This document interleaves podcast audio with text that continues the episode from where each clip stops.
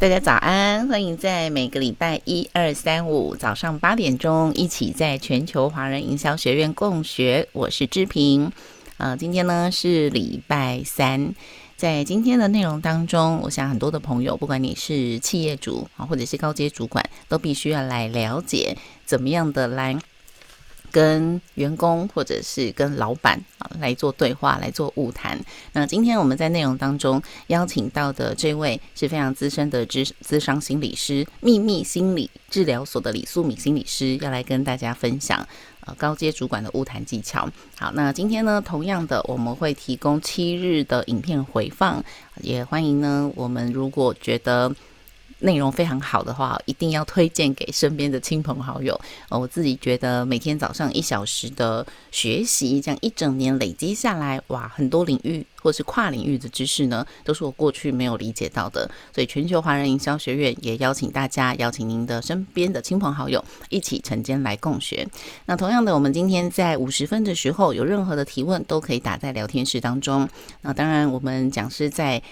进行的过程当中哦，随时有问题也欢迎大家在聊天室跟我们互动哦。好，今天呢，热烈的欢迎我们的讲师，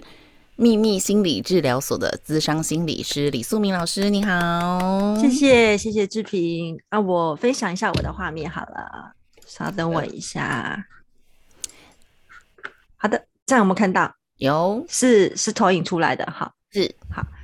各位大家早安！这么早的时间，我想大家现在脑子已经正清晰着哈。然后今天来讲一下那个晤谈的技巧。其实，呃，最关键的是后面几个字叫同理心的晤谈技巧。那我们常常会在企业企业当中会发现，尤其在位阶上的不对等的情况之下，有时候在晤谈里面往往会有一点是。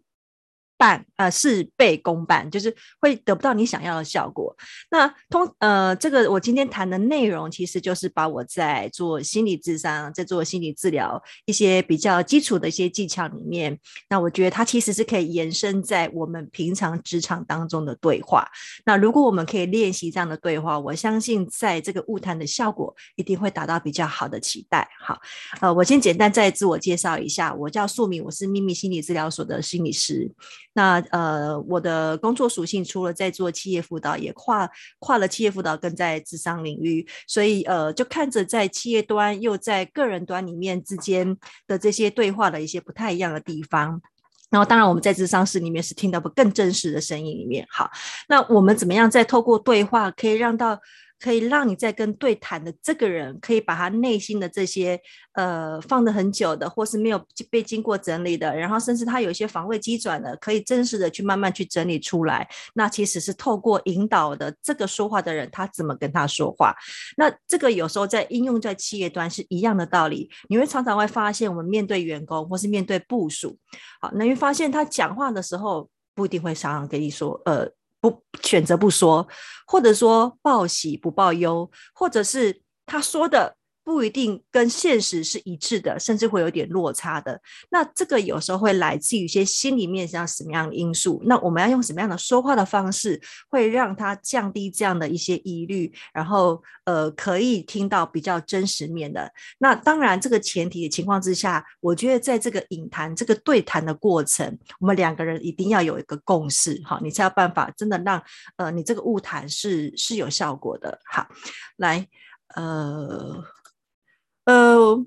我看一下啊，不好意思哦，好，跳过了。来，我们在谈误谈这件事情，我想要先跟大家询问一下，你问人在谈的时候，当然我们今天是主管好了，我今天是或者是老板好了，你找员工来，你可能要跟他对对话，你可能想要了解他的一些状况，好，然后当然的状况。不一定是说他最近不好了，我才要才来聊。有时候是年度的检核，像现在已经快要过年了，有的人就是可能会习呃会有一些习惯，哎，一个一个员工就是或者是中阶主管，我可能要找他来去 review 一下这一年度的一些情形啊、心得、工作状况，可能是一种员工关心，都有可能的哈，不是说只是去检讨他而已，很有可能就是我要找这个员工来。那我们要稍微去厘清一下，在这个对谈当中，主角是谁？你们觉得主角是谁？好，这个稍微去思考一下。那主角是，如果今天我谈找他来谈话，这个人我们一定要定调，我们要很清楚，这个主角是对方。好，这个我因为我要了解他嘛，我希望是他把他说的话一些东西是员工。好，那再来，呃，我们在这个对谈当中，如果你的界定是在做有目的性的说服，那我觉得他就不叫晤谈。晤谈一定要先破除这个。说服性的、强烈说服性的一个目的，哈，要要不然我们在物谈当中，你都会被感觉出来，好，那他必须保留保保有一定的一个弹性，然后愿意理解的情况之下，那我们才要进行对话，好，但是他的确会有智商的呃呃晤谈的目标，什么叫晤谈的目标？譬如他可能要工作最近士气不太好，我可能我的晤谈目标是要提升。他的工作时期，或者是他在工作效能上，或者在工作情绪上是比较能够正向回回升的。但我不会是说，我希望你今天一定要做到什么样的事情，但是这两个之间是不太一样。我们会有一个共识出来，但我不会有目的性的叫你一定要照着我的什么话去做。好，这是我觉得这两个是有点落差的，所以你在物谈，我用谈谈这个字其实是一个对话，所以它不会是一个单一型的指令的传达，那它就不叫谈。那这这就是交办事项，好，我们把它切开来，哈。如果这是交办事项，那你就交办事项，好，或者是说你可能真的是有些情绪想要去去去，呃，可能是有些指责，那我们就不在那个当下去做进行对谈，因为一定会有不太好的效果。所以，我们当我们在做这个员工的呃误谈的时候，这个主管，好，这个与谈人，你一定要先调整好你的心态，了解这个主角是谁，你愿意把你的位置跟他站在一定的高度的时候，才会有一个好。的物谈的开始，好，那通常我们在物谈里面常见到的困难，我用比较心理的理论来来跟大家分享哈。我们每一个人不自觉都一定会有一些防卫的行为，好，那防卫的行为以生理反应就是战或逃，战逃哈。什么叫战逃？当人感受到危机的时候，感受到威胁。安全威胁的时候，你的直觉反应就是你的大脑反应是没有进入到思考的那一块脑，是进入到那个呃比较直觉反应的那块区块，不是想要攻击对方把他打倒，就是赶快落跑。好，所以呃当下这个人的反应他是很直觉性会出来的哈。那有的人会无意识的，有的人会无意识的。哈，那所以有时候我们在在在这个当下呢。呃，尤其这个主管或老板，你的这个权威哈，这个权威也是无意识的，因为没办法，你就是这个权威的角色哈，所以你的权威角色一定会容易引起这个员工无意识的战或逃。所以为什么有时候我们一站出来，那个气势一出来，员工就会很紧张，好，然后可能他没有办法讲到很真实的，因为要么他就是会。呃，推到别人的推出去，或是说会有一些反驳，为自己争论，要不就是会逃掉。哈，那这个很容易在我们职场当中会非常常见。OK，好，那当然我相信在很多的关系当中也常会常见，所以。呃，如如果我可以看到这个防卫行为，为什么我们接下来谈到那么多的晤谈技巧？因为有很大的因素就是我要避免掉这些防卫行为，你要放掉你的这些防卫机转。那防卫机转在什么样的情况之下会比较容易不会马上直觉式出来？因为它的接收讯息是有办法进入到正常思考的那个脑区块的时候，它才有办法给予比较。呃，经过思考过的一些回应，包括他讲的话的内容，好，所以呃，这个这个权威恐惧为什么特别注意这件事情的原因在这里，好，那呃，在误谈的时候，我们也要好稍微注意是尽量不会进入无谓的漫谈，好，所以当我们在做进行误谈的时候，也要很清楚，我今天要谈的我的目标会是是要不管是要解决，或者是说我可能要了解他目前一些现况，我们对这次的呃误谈。还是会有一定的主题，哈，你要知道你智商目标，就好像我在智商室里面，呃，我都我都会经常跟这个个案会去讨论我们的智商期待，我们要往哪里走，我会带着他往哪里去，我们的智商目标是什么？所以一基本上晤谈它的一个呃定义是，我们要协助来谈的这个人去厘清他的问题，然后透过这个谈话，透过谈话是你跟他的对谈，为他带着他去找到。可能性的方法，然后鼓励他去为自己下决定，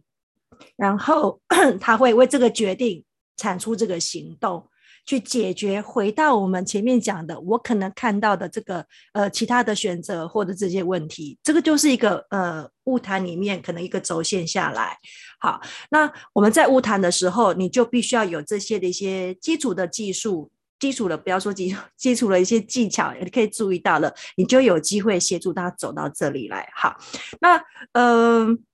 曾经我在一个公司，在跟高阶主管在讲这个的时候，呃，我的确有听到一高阶主管是我为什么要带他去做这件事情？哈，所以这个有时候来自于的理念跟跟共识。其实员工他如果能够协助他解决他的问题，他有一些行为上的一些改变，我相信对公司或对这个主管是双赢的情况之下，好，你就不用花费很多重新能力的训练再找人这样进来。好，我觉得我相信这是一个双赢的。好。来，我们在谈这真的，我刚刚讲的是比较先前的概念性。好，那回到这边，大家稍微先停一下，然后稍微想一下，先不要讲误谈好了，我们这样讲沟通，讲谈话，在讲话的过程，其实就是两个。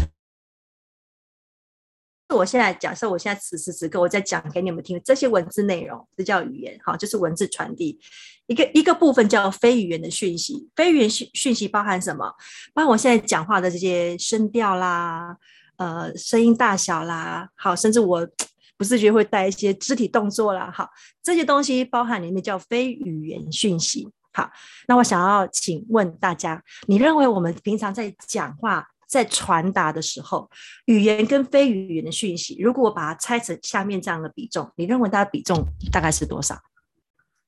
可以猜猜看。呃，可是我看不到你们写的文字，所以呃。好，你们就大概稍微感觉一下。我经常会看到哈，有的人，我我很多人会认为语言跟非语言，呃，或许是语言比较重要。好，就是我现在转讲的这个内容，我要传达这个意思给他。哎，这个这个文字内容是很重要的，因为它很清晰嘛。哈。然后有的人会觉得说，哎，非语言可能也很重要，好，所以他们在比例上，哈，如果我先用两大比例叫语言跟非语言，有的人会觉得，哎，语言好像比较重要哦，哈，那这个往往有时候就是我们的一个误解，好，那我就要揭晓一下，呃，一般啊，sorry，我跑掉了，哎，好。我们在讲的文字里面啊，我们在传达里面语言文字语言啊，其实只占了百分之七。大家可能会觉得很疑惑，我现在讲的这个文字内容怎么只有百分之七？哈，因为我现在是透过视讯的方式，我很难表演。我每次在讲这里，我都会在现场表演。哈，那你尽量感受一下。好，假设我现在对着一个人，我想说，哎，小琪，这样你懂了吗？好，我再走过来，小琪，这样你懂了吗？你会发现，我刚刚讲的内容里面其实是一模一样的文字讯息，可是我看你的眼神不一样，我的肢体动作不一样，我的声调跟那个不要柔和，就是我的声调语气不一样，那你的感受绝对大不同。好，所以多数我们在接受讯息的时候，呃，或是在传达的时候。我们都会忽略了我们的的非语言讯息，哈，常常会呃忽略掉，所以非语言是非常重要的。那不是说文字语言不重要，是当我在晤谈的时候，不能以为我我我话，有时候我们常在晤谈或对话当中，常常说我都跟他说了，为什么你还不知道？可是你在跟他说的时候，可能你的非语言讯息并没有一致的到达，好，就是说我都很关心你呀。为什么你都不知道这些事情？好，你你的这个表达你的关心是一种带着指责，带着带着是一种不太开心的情绪。好，那你觉得对方接收到的是关心吗？他没有，他没有接收到关心，他觉得你在你在生气，你在指责我。好，那就好像我刚刚示范的，我说你这样你懂了吗？好，跟你这样懂了吗？后面的呢？他感觉是什么？前面是觉得好像你在关心我的学习情形，对吧？哈，那后面的很多人听到这个都会对我翻白眼。你觉得我是很笨吗？好，或者是说我被质疑了这样？哈，所以啊，有时候你会发现，在我们在晤谈的时候，我后面会讲到是，除了我在语言上面，我们可能的非语言 学习这件事情，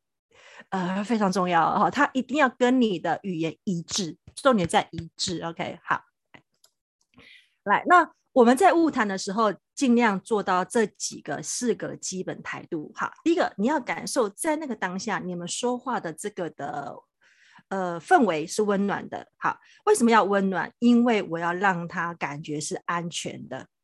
好，我让他感觉是安全的。我说，一定每人都会有一些防卫机转，好，然后可能都会有一些害怕，尤其面对主管。好，那怎么样会感受到那个温暖？我相信这个可以透过你的表情符号，让他有感觉到这个温暖。好，再来，你跟他这晤谈的过程，你要感受到的。他基本态度，第一个叫第二个叫接纳，好，你愿意去承担或愿意去去去接受他，even 他过去不一定表现的符合你期待的地方，你是可以接纳的，好，然后你是同理的，甚至你是尊重的，好，这个基本的态度一定要先先拿出来的，好，那呃讲我们在员工误谈之前哈，当然这个关系，我说我跟他本来就已经有关系的哈，我现在谈的叫误谈关系。这个物谈关系是我们在这个当下一定要有一个信任的基础。好，我相信在人际沟通里面，这个是一个最简单，大家都能够理解的。好，那这个信任可以透过我待会哈，我有一些小的技巧里面，你可以会让他建构这个信任。好，他一定是慢慢去建构来的。我如果我们在物谈里面没有一个信任当做一个很重要的基石的话，你的物谈就效果一定会比较会有打折。好，那你在进行物谈之前，一样我刚刚讲，你必须要很清楚的明白，可能你掌握到一些线索，掌握到的讯息，好，有没有些问题是在哪里？你可能就会是我们在物谈里面作为的话题的讨论。好，然后呃，可以的话，我会建议，其实这个场地的选择也是很重要的。因为呃，当下的那个氛围，或是这个说话容不容易让他比较比较不会有其他的一些干扰因素，他会比较好说。所以通常在物谈的时候，不太好的场合就是你坐在你的办公桌椅办公桌旁边还有其他同事，然后你找某个同事来来，我现在跟你讲话，呃，这是一个最不好的误谈环境。所以，通常如果你要在跟呃某个员工或是某个人在进行我跟他之间的误谈，我都会建议尽量是在一个没有其他人的环境里面，好，因为只要不是一个安全的，呃，应该说只要不是一个容易会在被听见的这个环境里面，我相信那个听到的物谈内容都一定会有大打折扣哈。所以你要这个环境的选择也是非常重要的。好，哎，那在物谈的时候呢，哈，要提醒自己，我们要先从当一个听的人开始。好，所以如果你平常是呃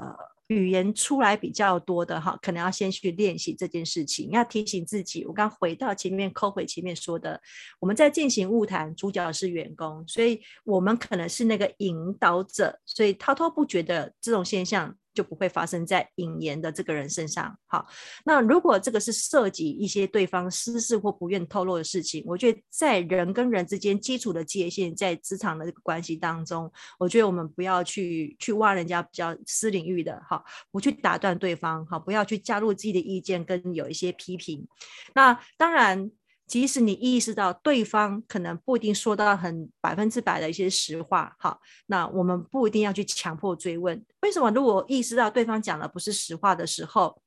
这就回到刚刚说，这是他防卫机转出来了。好，那如果你去拆穿他，通常我去拆穿他，我们要去让他慢慢，呃，就好像我们在面对小孩说谎话的时候，哈，最不好的方法就是。我去拆穿他说谎这件事情，你会发现他以后只是在找一个更厉害的方式去对你说话，不会被你拆穿。好，所以同样的，在关系当中，在物谈当中，即使你意识到他讲的不是完全是实话，你认为他没有说到很好，呃，可能是说谎，但是你用呃让他下不了台，或是说去拆穿他，他下次他只会往再往后退。所以，呃，面对说谎这件事情，我们要采取的策略叫鼓励说实话。好，鼓励说实话跟指责他说谎话，你会发现对他下一次的正向行为出来是鼓励说实话这件事情，会比较让他放下这个疑虑，会比较容易为愿意去坦诚，不管他是要做不好的这件事情。哈，那这个就是会反映在职场当中，我相信是一样的道理的。哈，哎，那当然，我刚刚说，在一个安全的环境之下，你要让他可以很放心的说，这个谈话内容的秘密性是只有你跟他之间，哈，你不会是一个再去传话的一个主管，哈，对他来说是很重要的。好，那待会今天我就会谈的几个架构的一些技巧。从我们在谈的时候，你坐下来，这个专注的行为，就我刚刚说的非语言讯息，哈，你的肢体动作这些，我们可以怎么样去呈现，怎样去展现出来，然后再做一些比较倾听、同理心、探问。好，那当然我们在物谈里面，呃，一个很重要的契机点。也有个契机，就叫提供新的观点。好，那我大概分享几个一些简单，我在呃在做这个事情的一些发现。哈，然后当我有个新观点注入之后，呃，我就会采取尊重的态度，鼓励他行动化。这个就是我们物谈一个流程下来。好，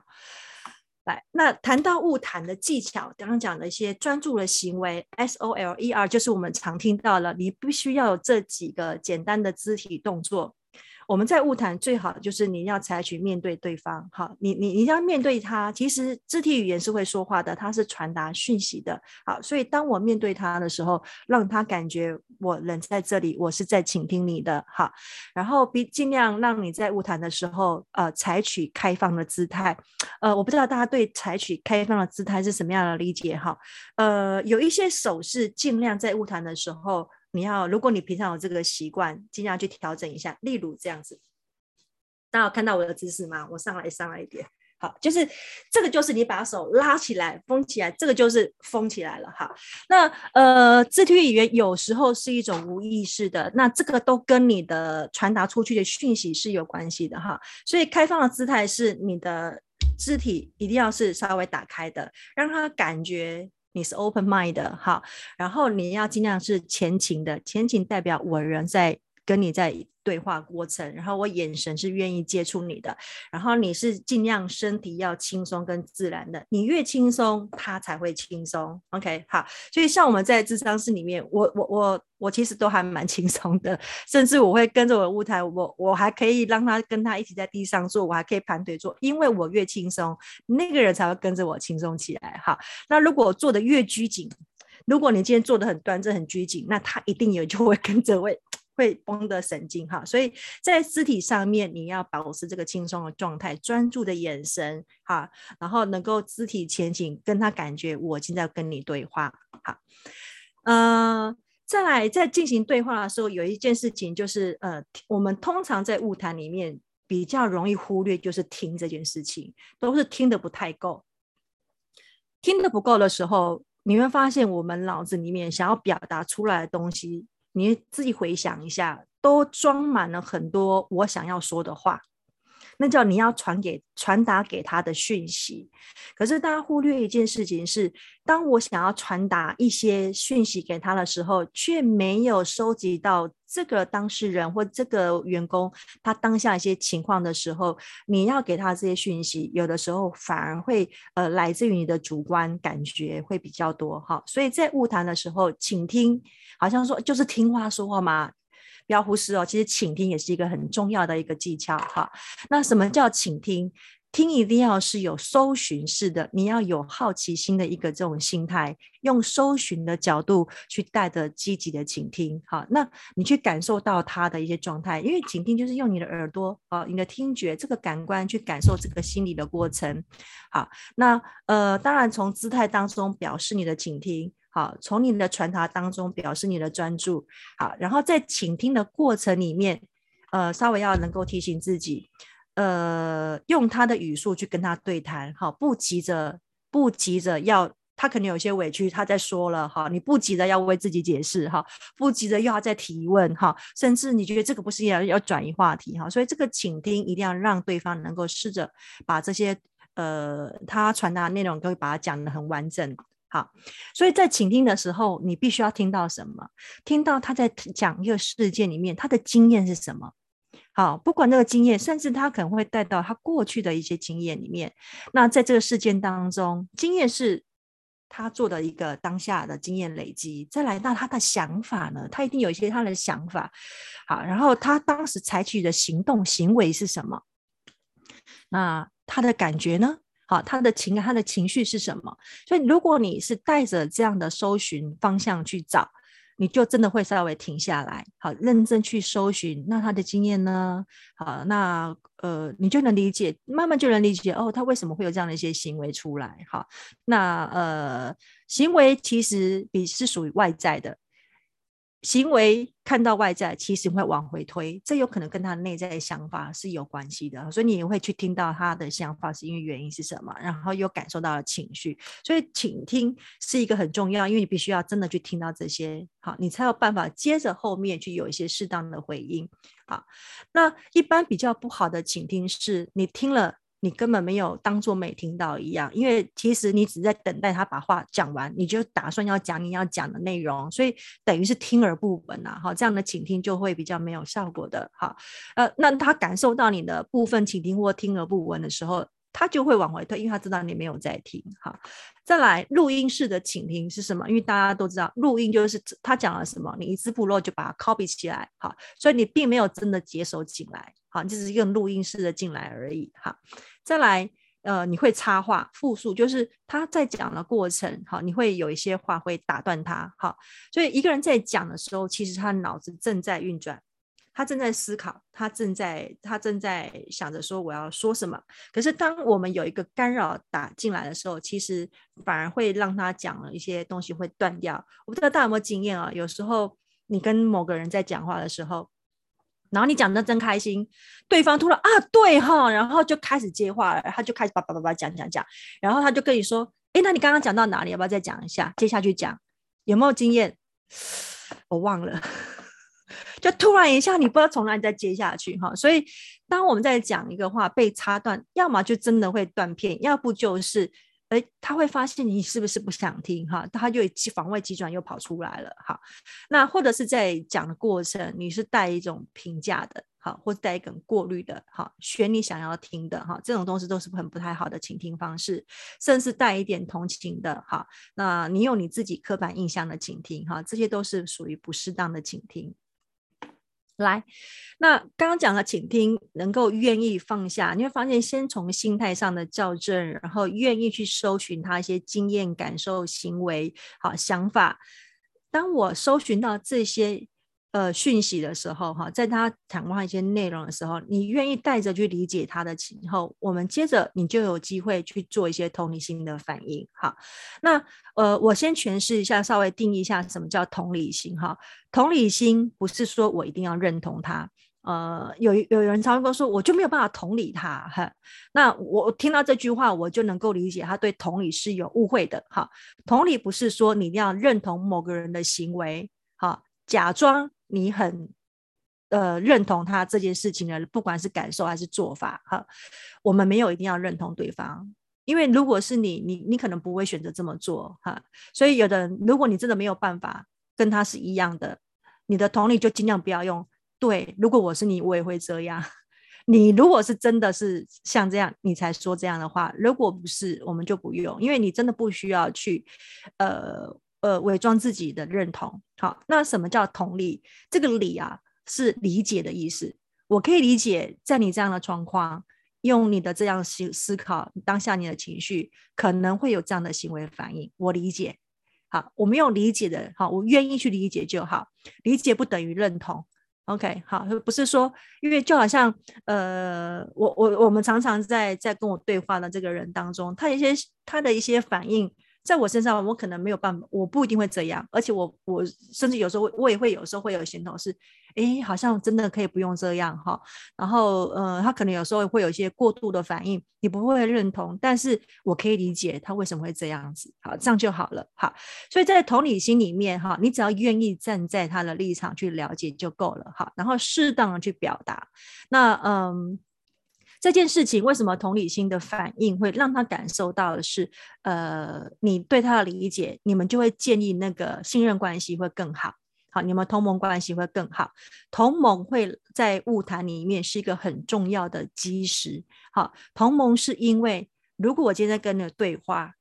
我跟你是一个两两端的立场的时候，你会发现我们中间一定会有隔一个距离，但同盟的概念是我跟你是看向同一个方向的。我就会有同在，好在一起的感觉，好，所以这个同理的反应多一些出来，呃，是会有效果的，好，那呃，当然要进行同理的时候，必须要几个很重要的一个呃准备，第一个，你要能够知道他的感觉，好，你要办法阅读出来，哈，那那个同理的呃效果会比较好。好，会比较好，好，然后把你辨识到的对方的一些感受，好，表达，让他知道你的理解，好，然后你慢慢能够让他知道你对他的理解之后，你会发现他就会比较有一个同盟感，比较有你跟我同在，然后安全性会安全感会比较高，接着他就会比较愿意去投入吐露他可能不一定之前会说的话。好，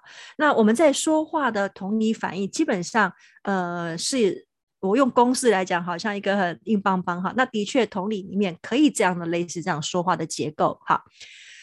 你会点出他的感受，然后简单简述语义，就是你简述了哈，简单的把它整理出来。他刚刚讲了一个什么样的个过程哈，或是事件。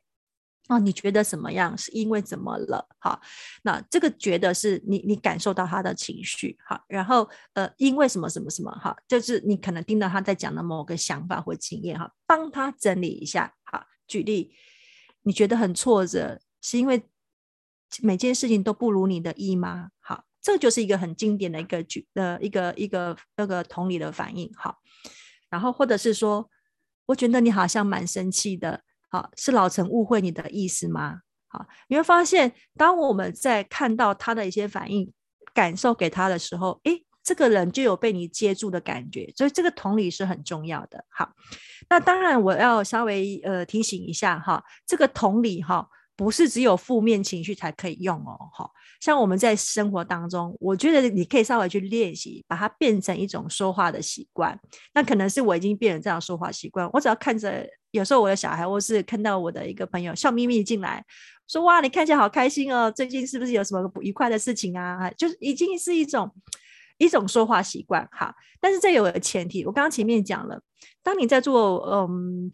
同理的时候，你必须要先练练习的是。我有办法，呃，辨识跟阅读出来对方的情绪，因为通常你如果你同理错的方向的话，呃，效果会不太好。譬如说，他现在很难过，说你就会跟他说，你现在很生气哈，是不是？怎么怎么？可是他明明现在是很伤心，可是你说错了情绪，他就会停下。我没有生气，所以当他有一点呃，稍微在在。你 say yes，他 say no，哎，这个就就就都不在一起了哈，那个情绪就没有被 get 到，OK，好，所以这个时候要再要练习啊，对他人这个情绪的敏感度哈，所以如果你不是很精准，没有关系，没有精准就是没有关，就不急着要做哈，我只能说，哎，你现在好像情绪不太好，如果你不太就，你可以你可以让他稍微让他多说，你可以说说你现在的感觉吗？好，可以用这种方式去让他引导，让他说出来，好啊，当然是如果你已经很精准，可以看得出来了，他都已经在敲桌子了哈，就说哦，你看看起来蛮生气的，好，刚刚是发生什么事？是是有谁误会你了吗？好，这个过程里面就是在一个同理一个过程，好，来，那同理里面比较不适当的一些方式就是，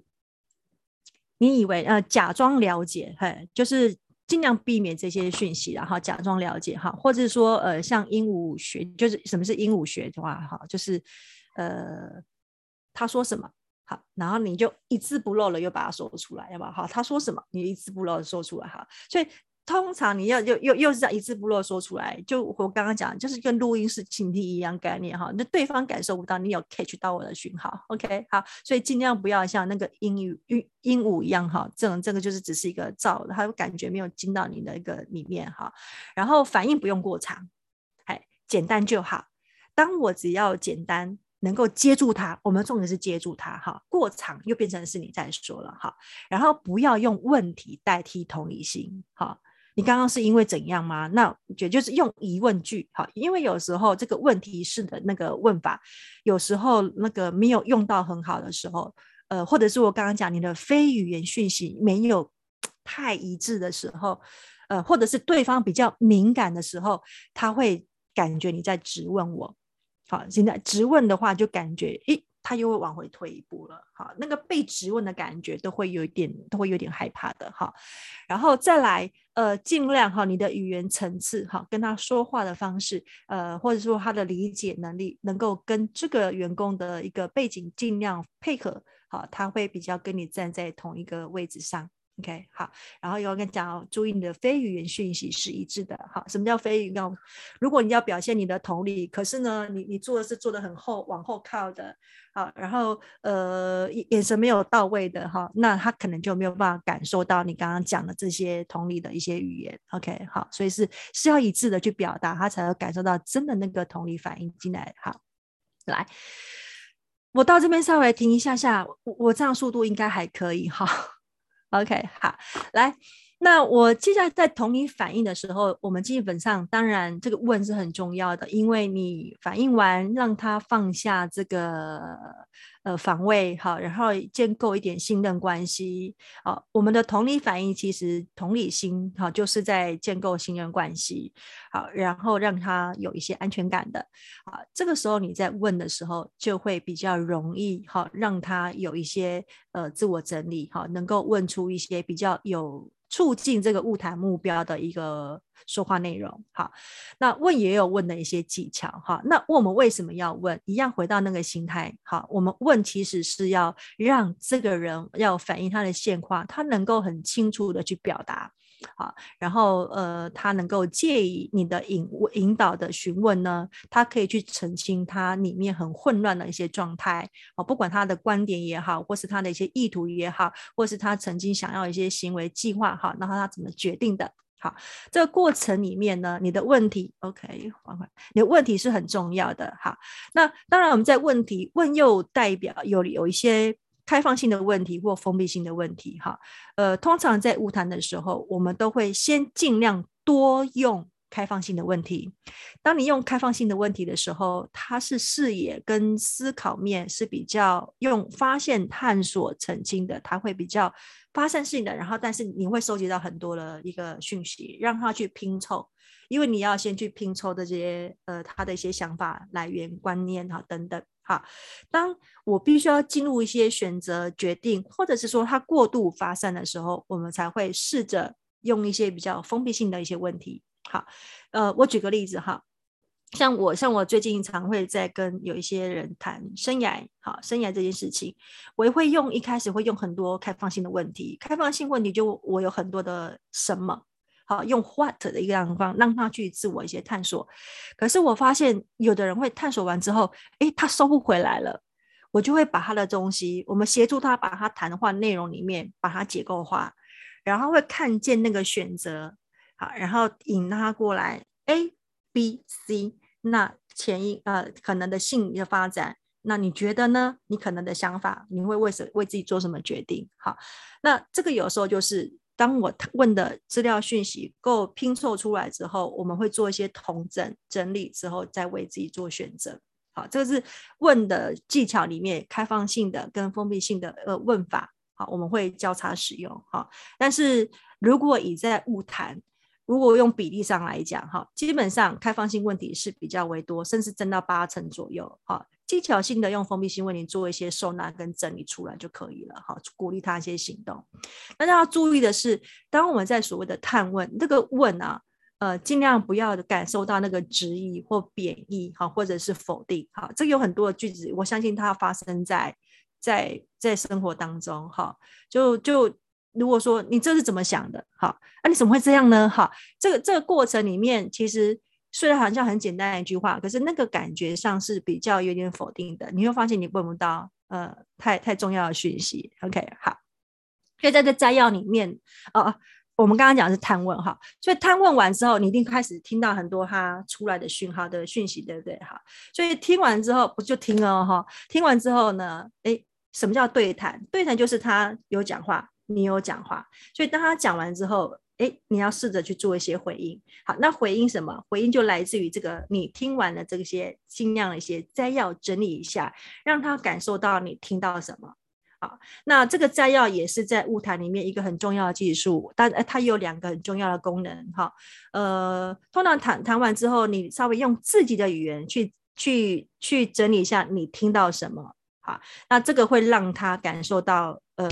你跟他是在一起的，好，然后让他知道你有在听的，好，那还他有另外功能是，呃，你在核对这个讯息正不正确？OK，好，举个例子，假设这个员工啦啦啦啦讲了很多，他可能这三个月工作士气，然后在这工作呃情绪不是很好，然后每天压力很大，好，然后可能有一些什么样的事件，他听了很多，啊，他说了很多，好，那你可能最后会稍微在那个。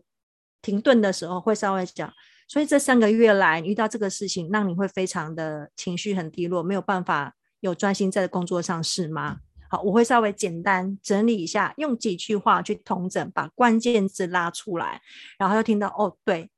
，OK，好，所以当他都点头是，这个时候就代表你在要的方向是对的了，好，那他也感觉到你听进去了。啊，那这个过程你也在做讯息的核对，有可能是你刚刚听完的关键事件，你点说，那所以你是觉得，呃，那个 Amy 刚刚讲那句话让你很不开心吗？啊，他就哦，没有没有没有，不是因为 Amy 的关系，好，是什么什么？OK，这过程其实也是做一个核对，哦，原来他在意的不是那个，而是而是在工作里面，他可能是其他的一些关键事件。好，所以有的时候的确我们会抓，不一定每一次都准确，所以这个摘要也蛮重要的哈，会让你两个人都在一定的频率频道当中，是正确的讯息当中。好，来，中文来了，好，所以当我们谈谈谈谈谈那个误点呃观点呃那个误谈的流程下来之后，他一些整理完之后，你就会发现一个人有时候会陷入比较呃负面的一些状态的时候。跟他的一些思维或是角度可能会有一点嗯偏颇了哈，那你能理解他，你能够你能够接纳他，你能够同理他，看完他这些目前现况的时候，适时的，好，我们就会提供他一个新的观点，好，可以加也就有时候就是在员工物谈里面，呃，主管可以介入的地方，好，刚刚讲的是技巧，很重要是来自于当。协助他做自我整理，哈。那当你能够去协助，哈，你用协助的角度，这个时候就是当我可以让他有信任，愿意去，愿意能够跟你好好说话的时候，你这个新的观点就在这个时候是可以帮上很大的忙的，好，提供不同的这些思维，然后你可以让他多面思考，好，你就可以让他去松动，好。当然这个过程你还是一样没有否定，好。我举个例子。前一阵子我跟一个一个人在谈，好，然后他在他就跟我讲了一个事件，哈，他说什么？他说那时候大家在会议，然后主管可能就挑了某个人，就点了某个人名字，好，然后可能就稍微现场考他一下，呃，他们可能在讲一些什么样的计划或方案，哈，然后考他完之后就点人再抽抽一下每个人理解的程度，然后就问他说，好，那你回答完之后，你下一个就去点你的好朋友，换他来分享。好结果呢？因为被被主管点的这个人就是他的好朋友，对吧？哈，所以他的理解是他主管叫他找他的好朋友，所以他下一个人应该要找我，对不对？好，可是后来他的好朋友就点了另外一个 B 同事，他并没有叫他。你知道，光只是这样一个事件这么简单而已，你知道回去怎么想的吗？他回去就想，原来我不是他的好朋友。好，那他每天跟我在一起是怎么了？原来他。我我在他心里面的重要性没有很大，然后我就听完很多他的一些情绪之后，其实我们已经进行到很多的时候，我就提到一个观点，哦，原来对，就是小剧场很多，原来你原来这个让你会蛮难过，然后我就说，可是我我就想一下哈，像那种心情里面，其实我说被抽出来的感觉会被被主人点名要来讲话的时候会是什么感觉？他说应该也会蛮紧张的，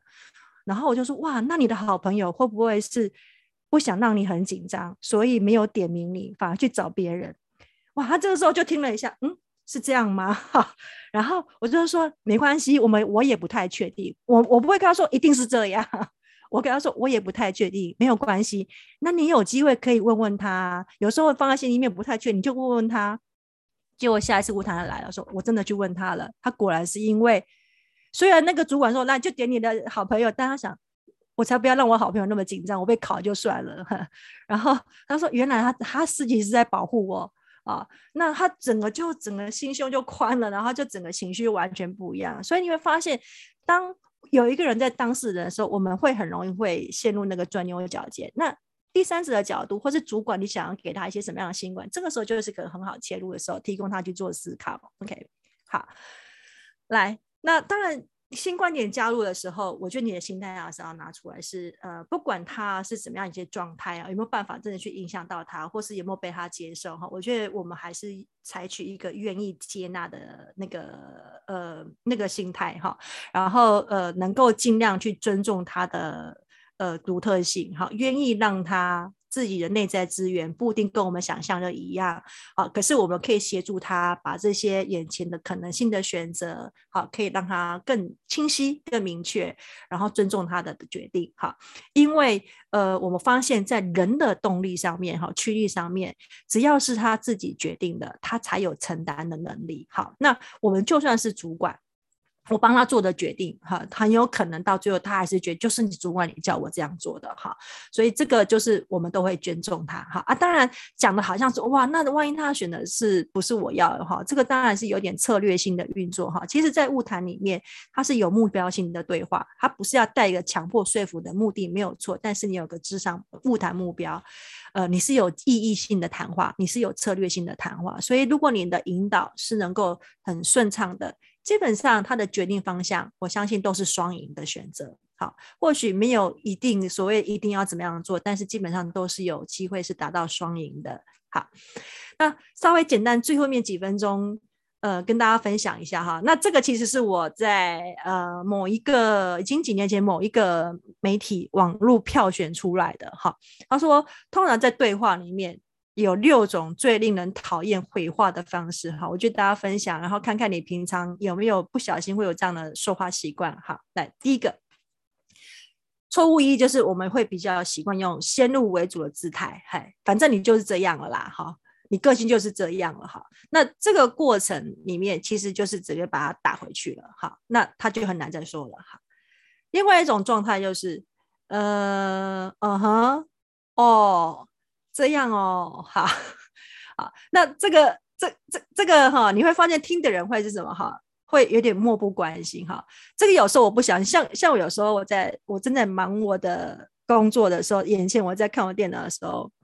然后我家里啊，我自己的孩子跑过来，他在跟我讲话，我真的不想就哦哦哦，好好，就会发现当你手边正在忙其他的事情哈，或者是说你真的没有办法。转过头去看他的时候，你真的不自觉会做出这样的反应哈，所以，呃，在物谈的当中，却也让人家感受到这种反应的时候，就是你呃人在心不在哈，所以是没有办法的哈，是会让他感觉到是一种轻视的态度哈，是没有，就尽量不要这样一些很很很很很这样的一个反应来。错误三是什么？呃，我们通常 尤其主管要注意哈，因为我们有时候不自觉聊到什么话题，都会扯到自己身上来。啊，我之前呢，我会是怎样怎样怎样？好，呃，我不是说不能去分享你的经验，你可以说哦，但是一定要发现，他一定要讲的够，呃，这这个比例原则上，他可能讲的呃差不多内容是够多了，好，然后他的确需要一些经验的传承跟分分享的时候，你可以稍微去讲一下，哎，那我过去的经验，我可能会选择怎么做。那如果我们在对话的过程完全会比较沉浸在自己的世界里面，其实你就变成主角是你了，你并没有进入到对方的世界。好，那会变成在上课，他在听你讲课。OK，好，那因为你常常在讲我之前怎样怎样，之前怎样。好，那他其实到就是变他在听你在说。OK，好，那这个的回话方式也是比较不 OK 的。好，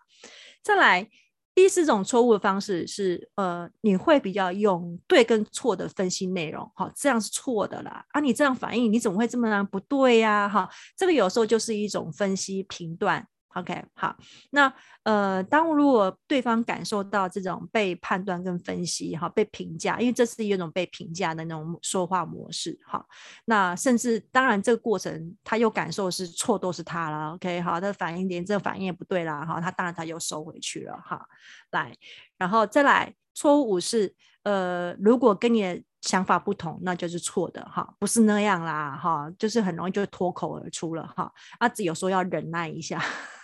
我相信有的时候的确会有这样，哎，感觉不是对不对哈？但是要稍微 hold 住，然后告诉自己，好，每个人本来就会有一些不同的想法，好，再来错误六，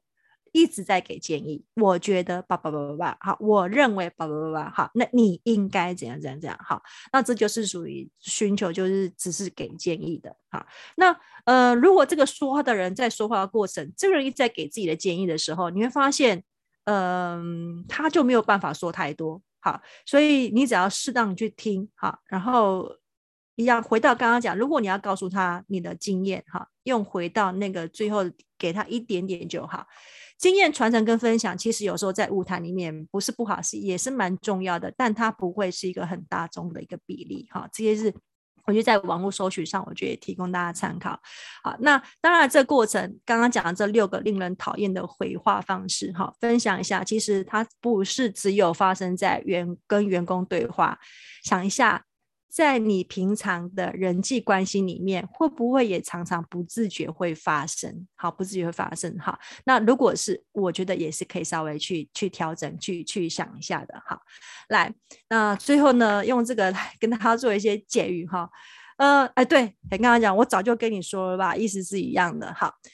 同理心的说话技巧呢，其实。我相信不是只有运用在职场当中，好，我觉得它也可以运用在我们任何关系当中，好，关系里面有什么？你的婚姻关系，好，你的夫妻伴侣关系、亲子关系、有伴关系，其实它都可以是一个同理心的晤谈。好，那我今天讲的是技巧，可是我想要大家稍微再更能够完整的诠释它，其实它是一种心态。它是一种习惯，不要让同理心的说话只是为了展现你的同理心，好，而是你真的能够去做同理心这件事情，愿意去开放你的心态，好，去了解对方。好，那呃，最后我今天时间就暂停到这边，祝福各位。我相信，如果你可以把这个物谈技巧运用到你生活当中的每一个关系当中。呃，你都可以感受到很正向的回馈，然后都能够跟人之间合作促进，然后一起往前。祝福各位。那不知道各位对我讲的内容还没有其他疑问，就欢迎大家做些提问喽。谢谢，谢谢素敏老师。那我们今天线上的朋友有任何的提问，都欢迎可以写在聊天室当中。呃，刚才老师讲到那六个错误的技巧，我自己大概就有三个，我觉得好可怕哦。尤其是那个，嗯哼，嗯哼，哦，我真的就会这样哎、欸，好，就很容易，尤其是比较亲近的啦。我们在职场上比较少，因为在外面感觉都要有礼貌嘛，对，所以在外面都会专注聆听啊，啊，然后注视对方的眼睛啊，都会有。但是有时候比较熟的。呃，应该说同事或是比较熟的员工好了，家人就很容易有这种嗯哼嗯哼。然后刚才老师在讲的时候，有一个我自己小小的问题，因为确实我们呃经验比较资深嘛，有时候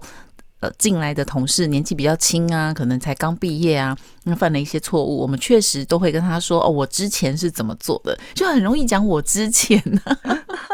然后刚老师说不要讲我之前，那这个部分我们应该要用什么样的话语 来取代呢？呃，应该说不是不能说，但他不会是开场白，哈，就是你可能看到他做了一些呃错误的一些方法，哈，你你要先愿意能够哇，你是用什么方法，所以造成这样的结果，好，然后你跟他说，那我之前的经验是怎么做，你要不要试试看？其实他其实是你只要摆对顺序，感受大不同。可是如果我今天看到就不对啊。我之前是怎样怎样做的哈，他感感受的是一种否定。可是我我我调整一下说话的结构，呃，你就你会发现他你是在提供另外一个讯息，让他去参考去调整一下，那感受不同，嗯、效果就会不太一样。嗯，确实在呃晤谈的过程当中，字字句句啊，然后还有这些非语言沟通啊，都是非常重要的。那假设呢，他的个性是呃比较柔软的，像过去呢，我就遇过一个主管啊，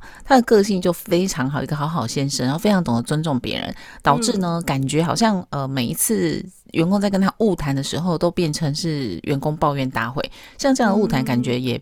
没有什么结果。因为他就是听，然后也没有给太多的建议，所以就变成员工抱怨完，然后哎，也也没有达到预期的效果。那这样又该怎么样跟这样主管沟通呢？呃，如果在这种情况之下，哈，是呃是主管找你谈的，还是还是应该是说主管他负责谈其他员工，但因为他个性就非常的温和，他也不会讲，也不会讲不好听的话，所以变成如果员工被他误谈到的话，这样的。内容是没有效益的，因为变成员工都在抱怨。嗯嗯呃，因为通常对很软的什么都不回应，他只是在倾听，因为他只有做了倾听这件事情，嗯、他后面什么都没有做哈。对，那我不知道他的同理反应有没有，但是就代表他没有做哈。那我不能完全否定这样主管的功能，嗯、其实是有的。你看，员工可以在他面前这样抱怨的，我想也不容易哈。好好，所以 抱怨其实有时候也是。也是一个简单的倒垃圾啦，只是很可惜，他并没有做一些收尾，嗯、然后更有积极性的一些呃可能性的一些改变，他没有进到这样的过程里面哈。但如果你今天去哈，因为发现别人都在抱怨嘛哈，那 maybe 我们可以借由其他旁边的声音说，那主管你觉得刚这刚听了这么那么多哈，那有没有什么是可以给我们一些建议？反而是由你去跟他要建议，嘿、嗯，那你的想法是什么？把我们刚刚的技巧用在他身上，我去问他话，嗯、就是用我去引导主管把话说出来。呃，嗯、有时候那个主管虽然是太软，他可能怕说错话会，会也会在意员工怎么看他的，好，或者是等等，好，嗯、那我们也可以用刚刚那个技巧，还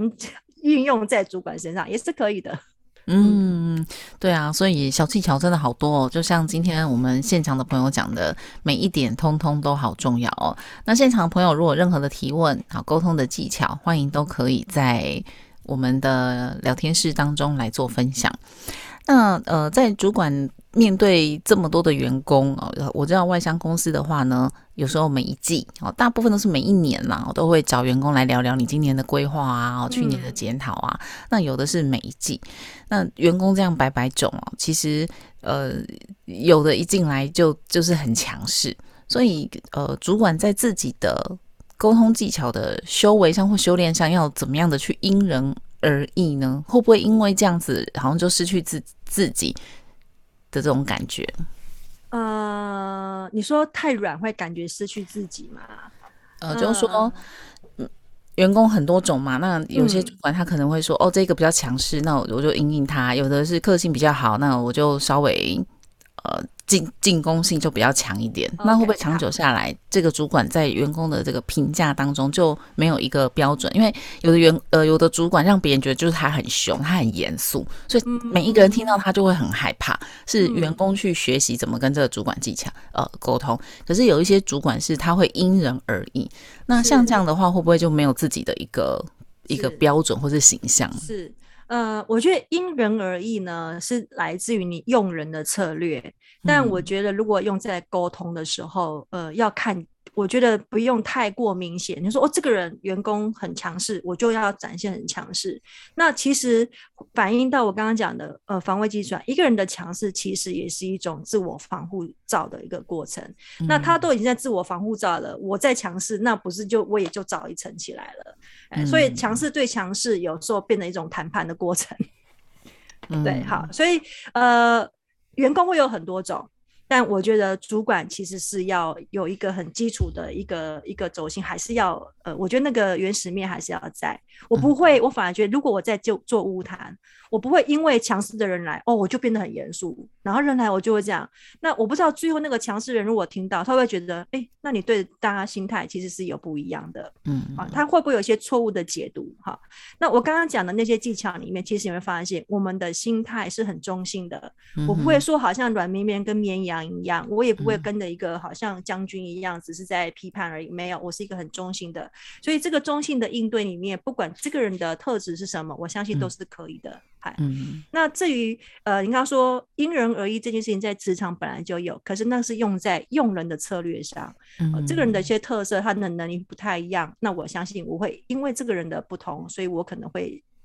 把它放在什么样去做事。做做做呃资源的安排，嗯，我觉得是不同面向的，嗯嗯，像刚刚在前面的时候，老师有提到，呃，在晤谈的过程当中，有时候员工因为他会讲说他什么样的原因造成他现在这样，很多都是私领域的事情，可能是家庭的事啊这些的，来影响到他在公领域的部分。嗯，那像高阶主管在处理这样的状况，除了呃同理心啊，老师讲的这些技巧当中，到底我们要花多少时间，或是多少情绪来？协助他解决这个私人的情绪问题呢？这种公领域跟私领域在主管误谈的过程当中，因为他一直讲一直讲啊，我们还是要同理心。通常过去我都会一直听，然后安慰他，甚至给他一些感情处理的方法啊，或者家庭的沟通技巧。结果可能到最后时间没有掌控好，连最后真正要讲的呃工作的内容的建议，可能时间反而变得很短。那主管在这个部分，我们能够嗯沟通到哪里，或是到哪里的时候，我要怎么样的跟他说好？那就是它的部分，我们到这里为止呢。嗯，好，这个有时候也是来自于这个主管说话的方式。我们可以理解他的私领域发生什么事了哈、嗯，然后他怎么样影响到公司工作的表现跟他职场的效能。我们重点还是要解决他，而不是说他私领域就不关公司的事，而是我为了协助他私领域的解决，嗯、那呃，我就有办法去提升他在工作上的表现。我的目标还是在工作职能上，这就是我们一直在导的 EAP。所以 EAP 为什么很多人在做企业协助的时候，呃，其实我可能会解，譬如说他最近失恋了，嗯，他可能就需要经过两个礼拜，好，那我可以协助支持他这样的情绪，当时候他可以回到这个场域上，那我。我还是对公司是有帮助的，但如果我发现某个同事他很容易因为私人领域一直在反复的过程的时候，我就是在讨论，我可以在物谈的时候，我就要去，我不会去针对你为什么会失恋，我去协助他去引导自己去思考一下，你跟这个私领域的事情怎么样影响到我，让他看见你的私领域状态怎么影响到你的工作，然后我们有没有什么其他可能性？嗯、我不是陷入去讨论你的失恋男朋友多过分。而是这个实验的时候，你怎么影响到你的情绪，然后怎么样表现？那他可能对你影响会是什么？那我们有什么方法可以一起来努力吗？嗯，呃、就是我的讨论面现在要抓到对的走走向去，这样。嗯，嗯，这个最后这个小技巧非常的受用，谢谢谢谢素敏老师今天的分享。那我们也请大家再一次给素敏老师一个掌声，谢谢谢谢大家。好，那我们先看一下，在明天的内容当中，邀请到的是裕达法律事务所的律师张轩豪，要来跟大家分享企业主应该要注意的劳动契约争议啊，也欢迎呢所有的企业老板们，至明天呃礼拜五的这一集上线仔细聆听哦。好，今天再一次谢谢素敏老师，谢谢，谢谢，也祝福大家有一个愉快的星期三，我们周五见喽，拜拜，拜拜。